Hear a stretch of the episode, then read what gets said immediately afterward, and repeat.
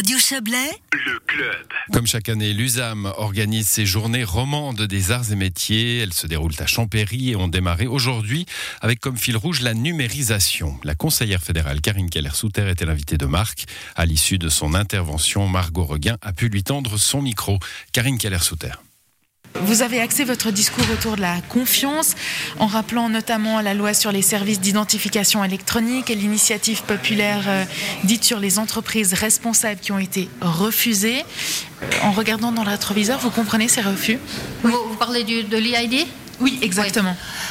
Bon, euh, je comprends dans le sens où c'était la première fois qu'on a parlé numérique aussi en votation, parce qu'en en fait, il n'y a jamais eu un débat public. Euh, moi, quand je suis arrivée au département, j'ai repris ce dossier. Pour moi, c'était, je dois dire, un peu du chinois aussi, parce que je devais tout apprendre. J'étais en commission, j'étais au Parlement. Et puis après, il y a eu une, quand même une situation très spéciale en votation, parce qu'on était toujours en pleine crise Covid. Il n'y avait pas de manifestation, pas de débat, pas de contact. J'avais aucun contact avec aucun citoyen. Et ça a quand même rendu aussi la chose un peu plus compliquée. Est-ce que maintenant, avec euh, le télétravail qui s'est imposé euh, cette dernière année, les, les, choses pourraient changer? Je crois que les gens voient tout à fait aussi euh, les inconvénients et les avantages du numérique. Je crois que quand on entend les gens maintenant qui ont travaillé à la maison, il y a aussi des échos différents. Il y a des gens qui n'ont pas tellement aimé parce qu'il n'y avait plus de contact avec les collègues. Il y en a d'autres qui ont apprécié. Je crois que ceci a peut-être aidé aussi euh, à faire des expériences. À vrai dire, s'il n'y avait pas eu la crise, on n'aurait jamais eu le télétravail dans cette dimension. Et je crois que ça a aussi aidé à faire progresser peut-être certaines idées.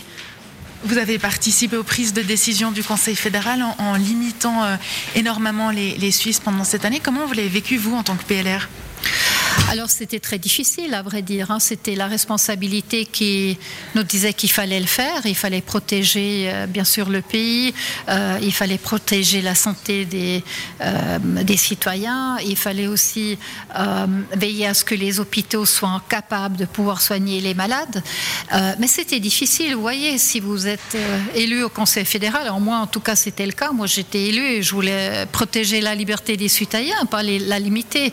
Et c'était quand même une période difficile. Je suis très soulagée, très contente de pouvoir aller dans l'autre direction maintenant. La semaine dernière, l'IMD a placé la Suisse en tête de la compétitivité mondiale. Alors qu'on ne peut pas dire que la Suisse soit vraiment championne en termes de numérisation. Ça veut dire que ça ne fait pas tout Je crois qu'il y a deux vitesses. Il y a une vitesse qui est très accélérée dans l'économie parce que nous avons quand même une économie de pointe en Suisse. Et d'ailleurs, ce rapport a montré qu'on est très compétitif et on ne le serait pas si euh, l'économie ne serait pas forte non plus dans le numérique.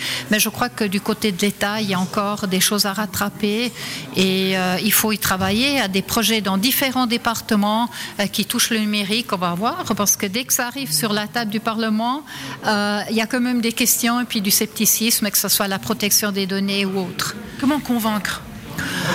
Pour convaincre, il faut débattre. il faut répondre aux questions. Et puis le scepticisme, il n'est pas mauvais. Le scepticisme soulève des questions. C'est bien parce que parfois, il y a des choses aussi que le Conseil fédéral ne voit pas, que le Parlement voit. Les questions sont posées après.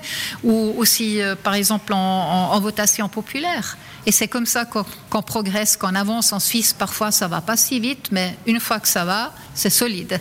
Finalement, euh, on, parle en ce moment du certificat Covid. Là aussi, on sent une certaine méfiance. Comment euh, rassurer la population? Euh, moi, je crois qu'il y a quand même une grande confiance parce qu'il y a une majorité de la population qui veut se faire vacciner, qui veut avoir ce certificat parce que ce certificat, euh, c'est aussi une porte qui nous donne la liberté. Euh, il y a les gens qui ont envie de voyager, euh, qui restent en Suisse, ce serait bien aussi en été, mais ils ont envie de voyager, ils ont envie de participer à des manifestations. Et pour ce faire, euh, il faut être vacciné ou bien montrer qu'on est un test négatif. Et puis, euh, à cette fin, ce certificat, il est très utile. La chef du département fédéral de justice et police, Karine Keller-Souter, répondait à Margot Reguin dans le cadre des 54e journées romandes des arts et métiers. Plusieurs conférences sont encore prévues demain matin à Champéry.